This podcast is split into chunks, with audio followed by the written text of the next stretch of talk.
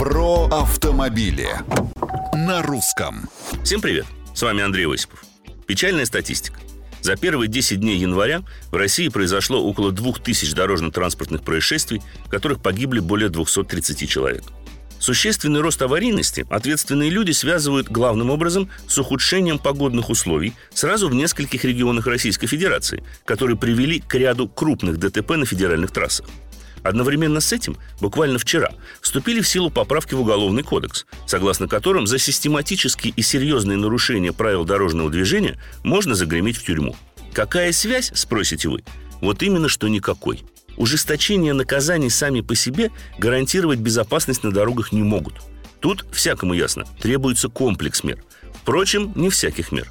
Вот я на днях был остановлен машиной с мигалками – за то, что выехал двумя колесами на полосу встречного движения на маленькой улице при полном отсутствии других машин и по очевидной причине нечищенной обочины справа что также было зафиксировано дежурившим в обычном автомобиле человеком со смартфоном и передано специально дежурившему неподалеку патрулю ГИБДД.